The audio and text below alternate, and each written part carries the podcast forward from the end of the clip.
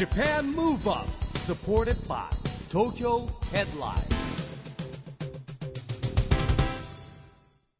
こんばんは。日本元気にプロデューサーの一木広治です。ナビゲーターのちぐさです。東京 FM Japan Move Up この番組は日本を元気にしようという東京 Move Up プロジェクトと連携してラジオでも日本を元気にしようというプログラムです。はい、また都市型メディア東京ヘッドラインとも連動していろいろな角度から日本を盛り上げていきます。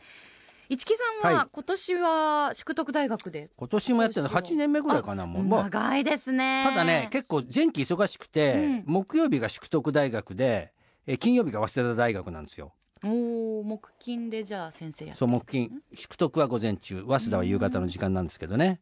で月先生。淑徳大学は1年生毎年。これ初々しいですよ。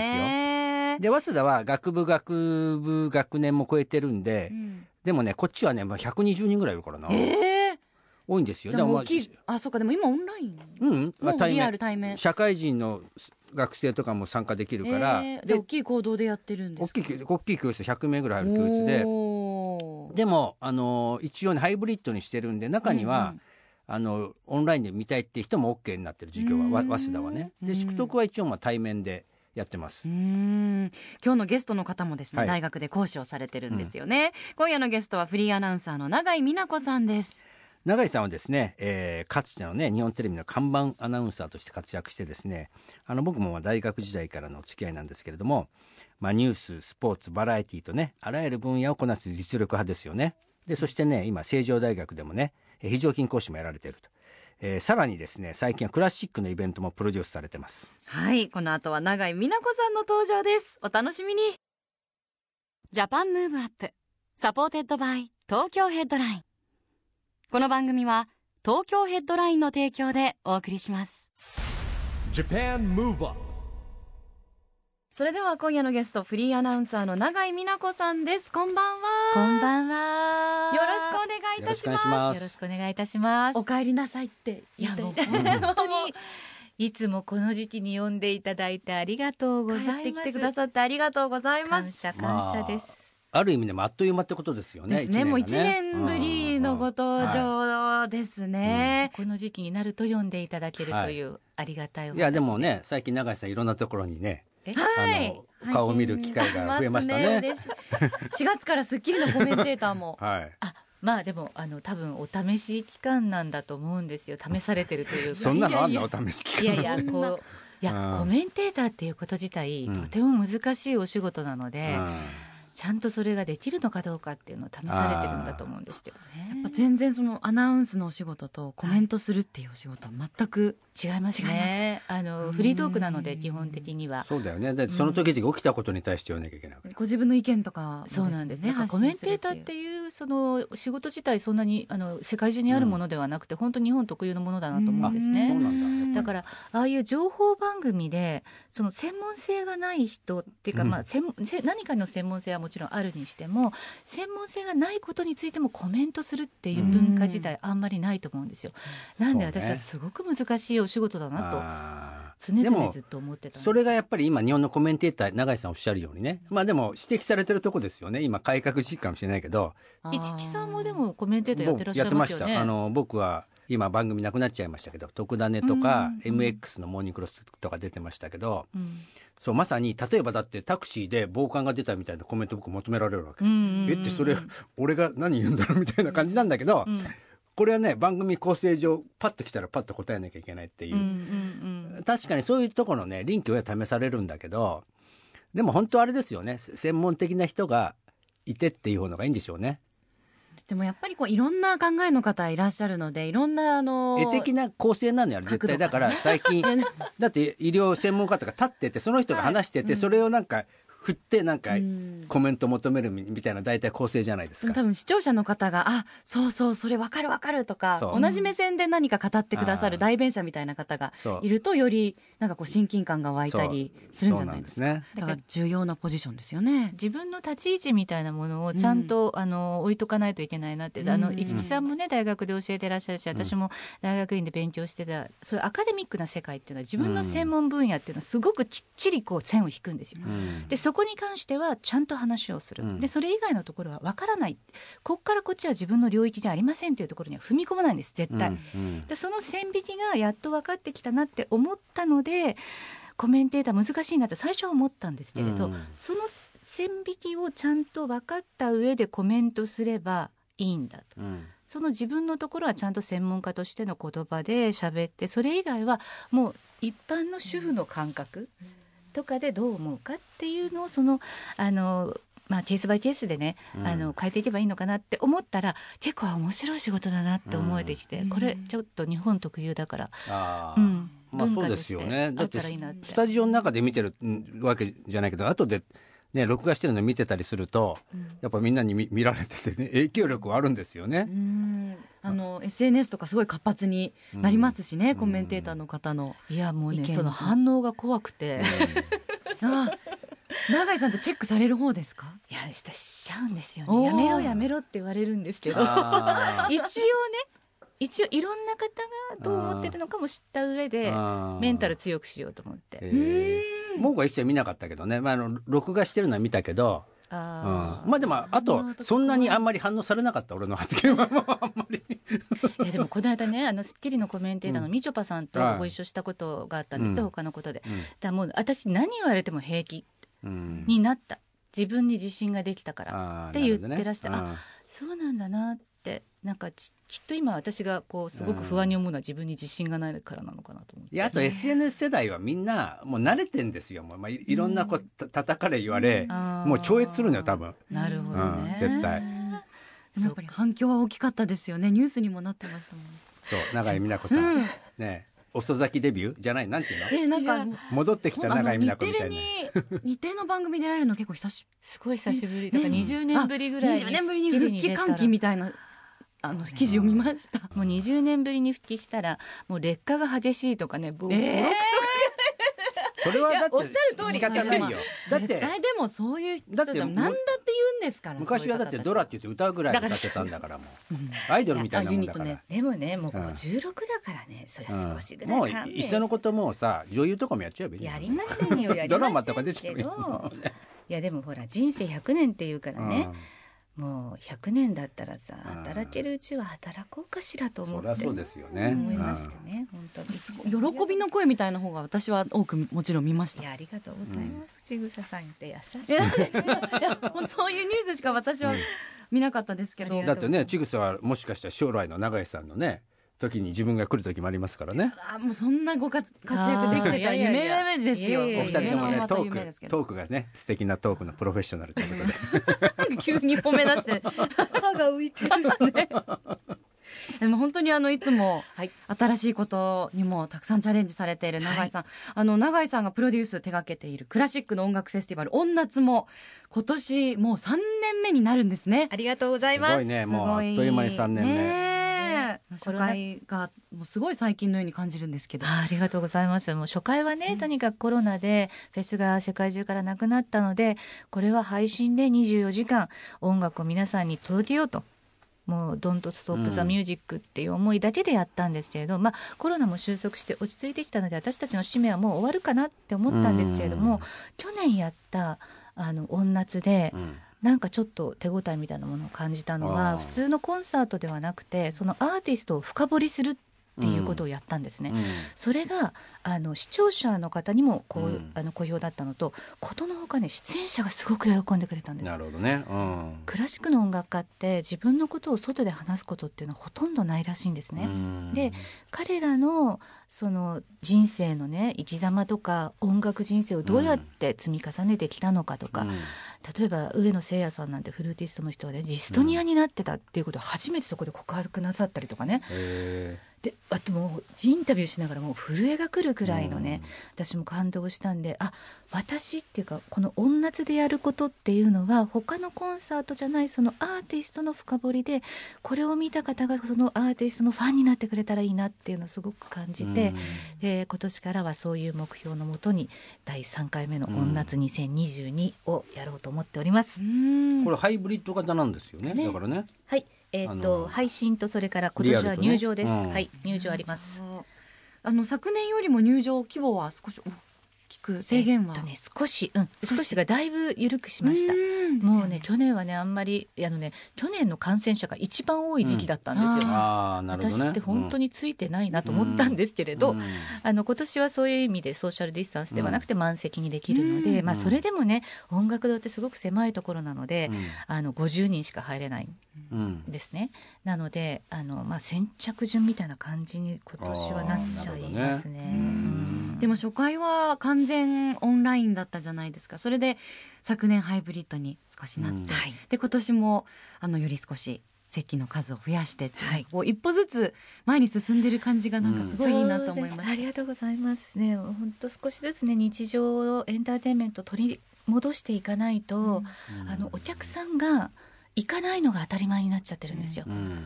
例えば仕事でもオンラインが当たり前になってる会社も多くあるように、お客様も足を運ばないでオンラインで見たりあとあとはダウンロードしたりっていうライブのものっていうのを、なんかね戻りにくくなってる気がするんですよね。だから少しずつ。そうなんですよ。ライブね結構やっぱり8割方戻ってるけど、うん。100%戻ってきてないっていうのみんな聞きますね、うん。あ一木さんの感覚でもそうですか？あのやっぱりそのいわゆるエエンターテインメントのライブやる人たちがそんな感じって言ってました、やっぱりそうなんですね。とてもじゃあら来年はますますうんエンターテインメントを。ね、あのこれだとノブレス・オブリージュ席っていうのがあるんですよね。こういう話って僕よく聞くんですけども要はじ自分たちがもちろんこれをねあの賛同して盛り上げるだけじゃなくてその聞く機会を増や増やす。これでいうとね音大生に向けて提供するってことですよね。これなんかちょっとどんな仕組みかを永井さんからね。はい、えっ、と去年からですね、うん。えっ、と音夏は音大生を応援するフェスにするって心に決めたんです。っていうのはコロナでね学校の授業もままならなくて入学式もなくて対面授業ずっとやってないっていうそういう音大生たちに音楽家になるゆ夢っていうのを諦めてほしくないって思ったんです。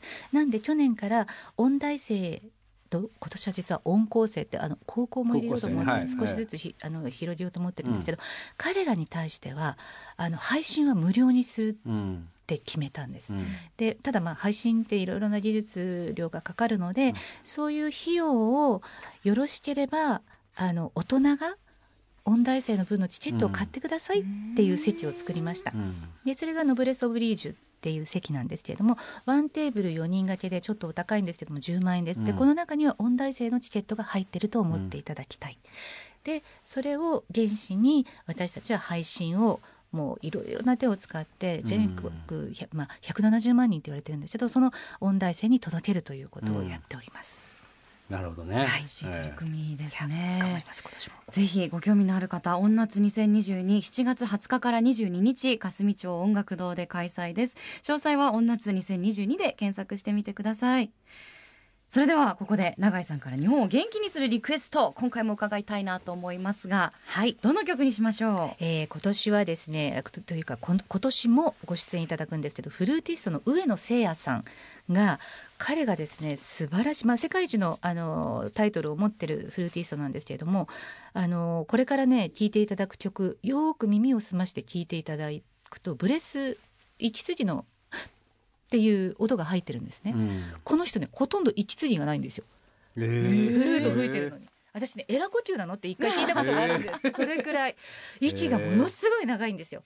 でこれから聴いていただくあのカルメン幻想曲というのは、うんあのオペラのカルメンのねあの有名なところだけつないだ曲なんですけれども超絶技巧のフルートなんですけど、うんもうほとんどねブレスが聞こえないような感じなんでちょっと耳を澄まして聴いていただければと思います。うはい。それでは永井さんからの日本を元気にするリクエストです。上野誠也、カルメン幻想曲。Japan Move Up 本当にブレスがほとんど聞こえなかったです。うんでしょうどうなってるんでしょうか？だからエラ呼吸なんですよエラ呼吸ですね。もうこれはそう思うしかないですね。はい肺活量なんですかね。いやそうです肺活量しかな、ねありえないじゃんだってだって、あとテクニックがやっぱり本当に彼はすごいんですよ。彼が2日目に出ます。でこの日はフルート祭り。なんでかっていうとこれねあのクレモン・ディフュールさんっていうのもやっぱり世界一のタイトル持ってる方なんですけどそれ以外にもなんでこんなに外国の方がいらっしゃってるかっていうとあの海外の首席フルーティストなんですねオーケストラの。あなんでかっていうと上野聖也さんがこれと同じの全く同じ時期にですねフルートフェスをやってるんです。え偶然で聖也さんに「すいません音夏にも出ていただけないですか?」って言って「あ分かりました」って言ってこっちにも出てくれることになったんです。なるほどね。だからフルートに興味がある方は、興味のない人も実はこのコンサートの前に思想会をつけたんですようん。思想会山野楽器さんにお願いしてフルートたくさん持ってきてくださいって言ってフルート初めての人でもへえそこでフルートが吹けるようにお願いをして、でちょっと興味があるっていう方だったらもうぜひいらしてください。別にコンサート来なくてもその思想会だけでも、7月21日はフルート祭りです。はい。ぜひチェックしてみてください、お送りしたのは永井さんの日本元気にするリクエスト。上野聖也でカルメン幻想曲でした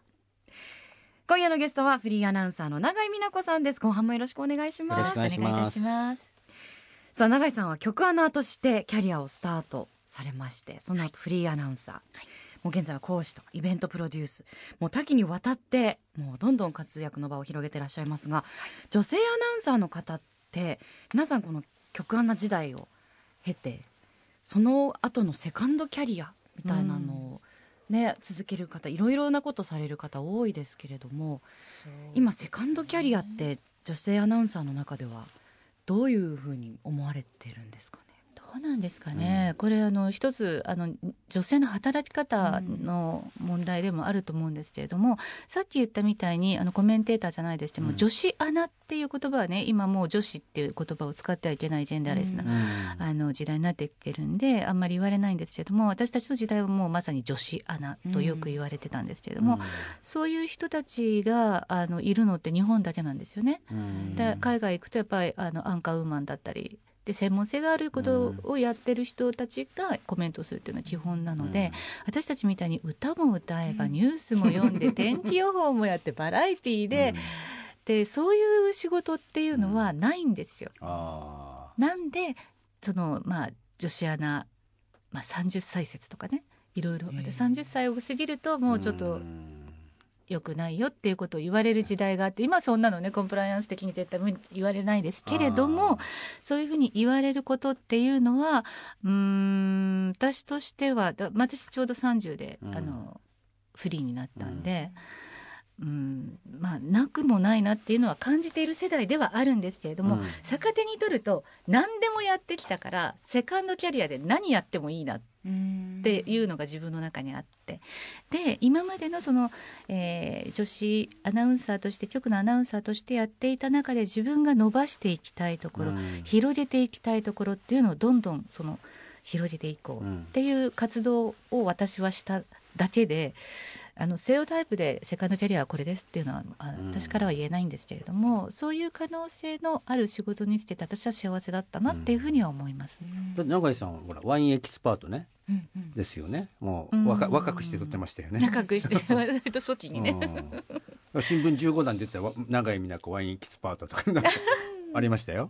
いやだから会社辞めてからね、うん。あのそれまで時間がなかったね何を一番最初にやったかっていうと、うん。英語教室に行ったんですよ、うん。もうちょっと自分でブラッシュアップしたいっていうのがあって。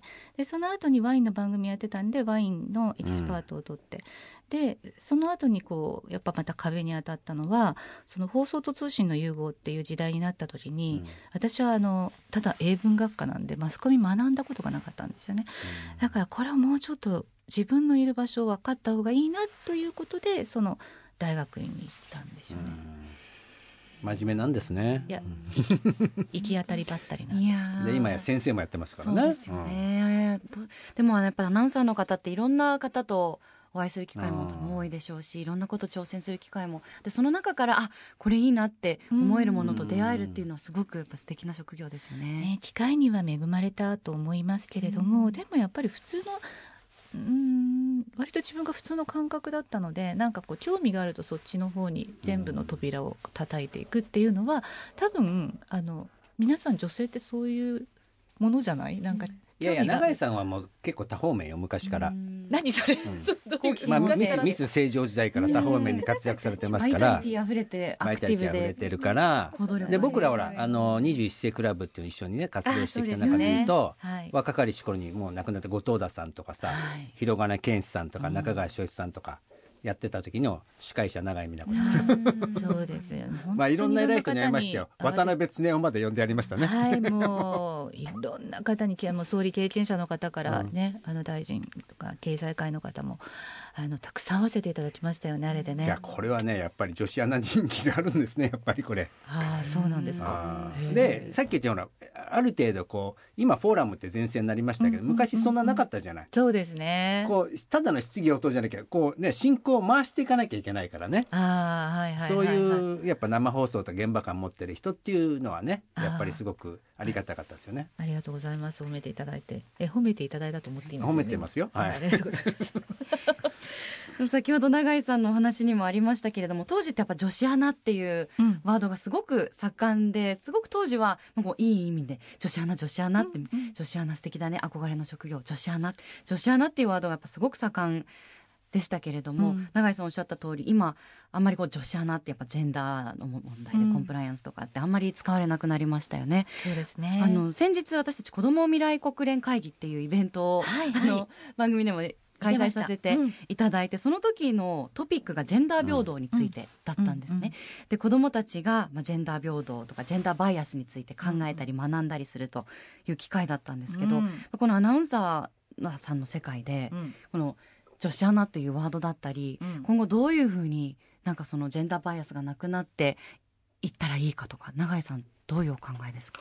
そうですね。あの、うん。メディアの中で言うとテレビ局っていうか、まあ、テレビっていうのはあのとても封建的なところだなって私は会社に入って思ったんですね。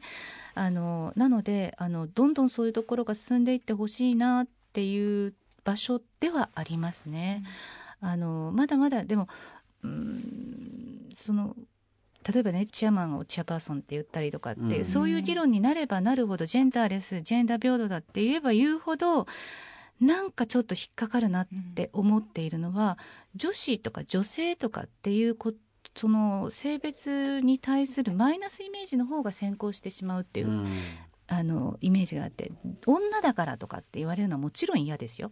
だけど女性だからこそできることっていうのももちろんあるし、うん。でそれがあの性別で言うと男性だから女性らしいとおかしいっていうことがおかしいんだと思うんですよ。うん。これを女性とか男性とかカテゴライズすることっていうのがおかしいのではなくてそれ一人一人一人にある女性らしさとか男性らしさとかそういうところにもっとフォーカスしてみんな魅力を語っていけばいいのにマイナス面ばっかりで語ってるような気がしてそれやっちゃダメ。これや言ったら怒られるとかそういうことなんじゃなくてもっと魅力的なこと女らしさ男らしさ、うん。そういうところを語っていけるような社会になったらいいなっていうのは、そうなんだよね。だから今ねうんあの実は女子アナってことで全体的にそんな傾向があって、社会がだから結構硬くなっていっちゃってるとかありますよ。だからラゲア一人みたいになっちゃうから発言すんのやめようみたいな話。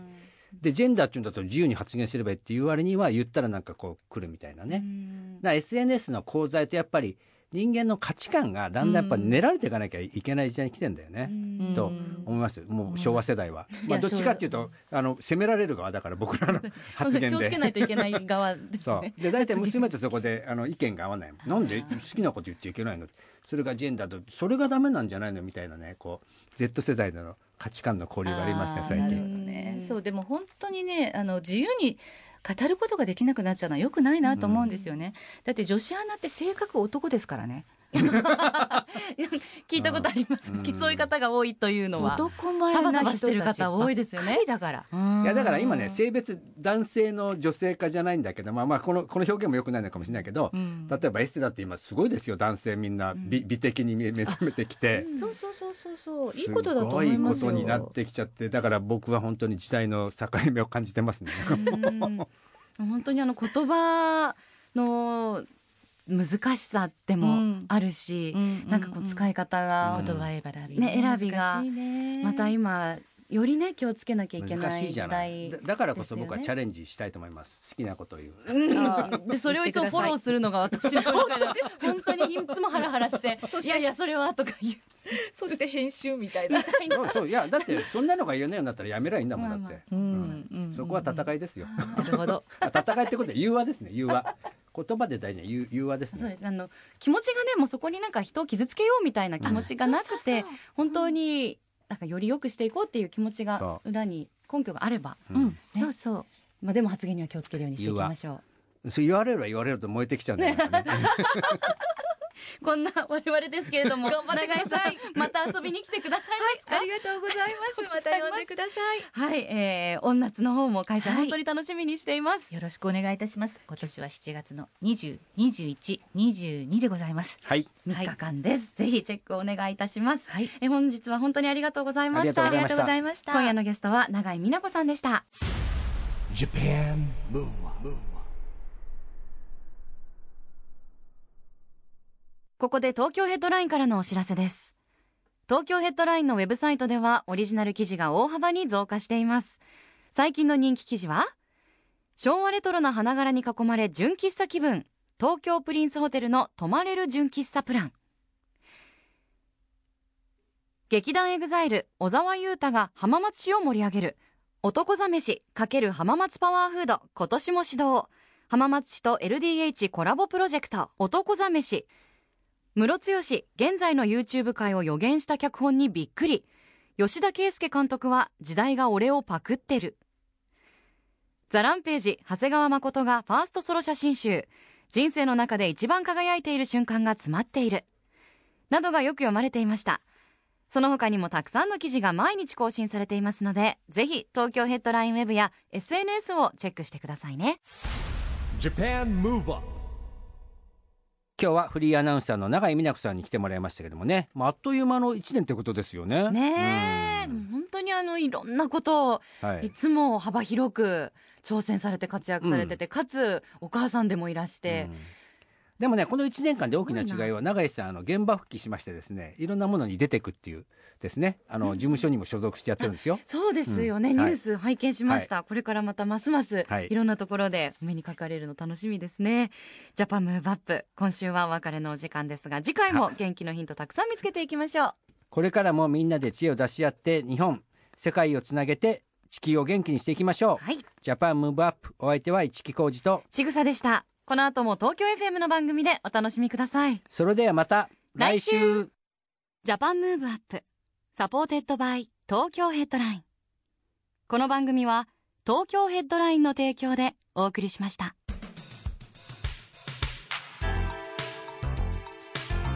Japan Move Up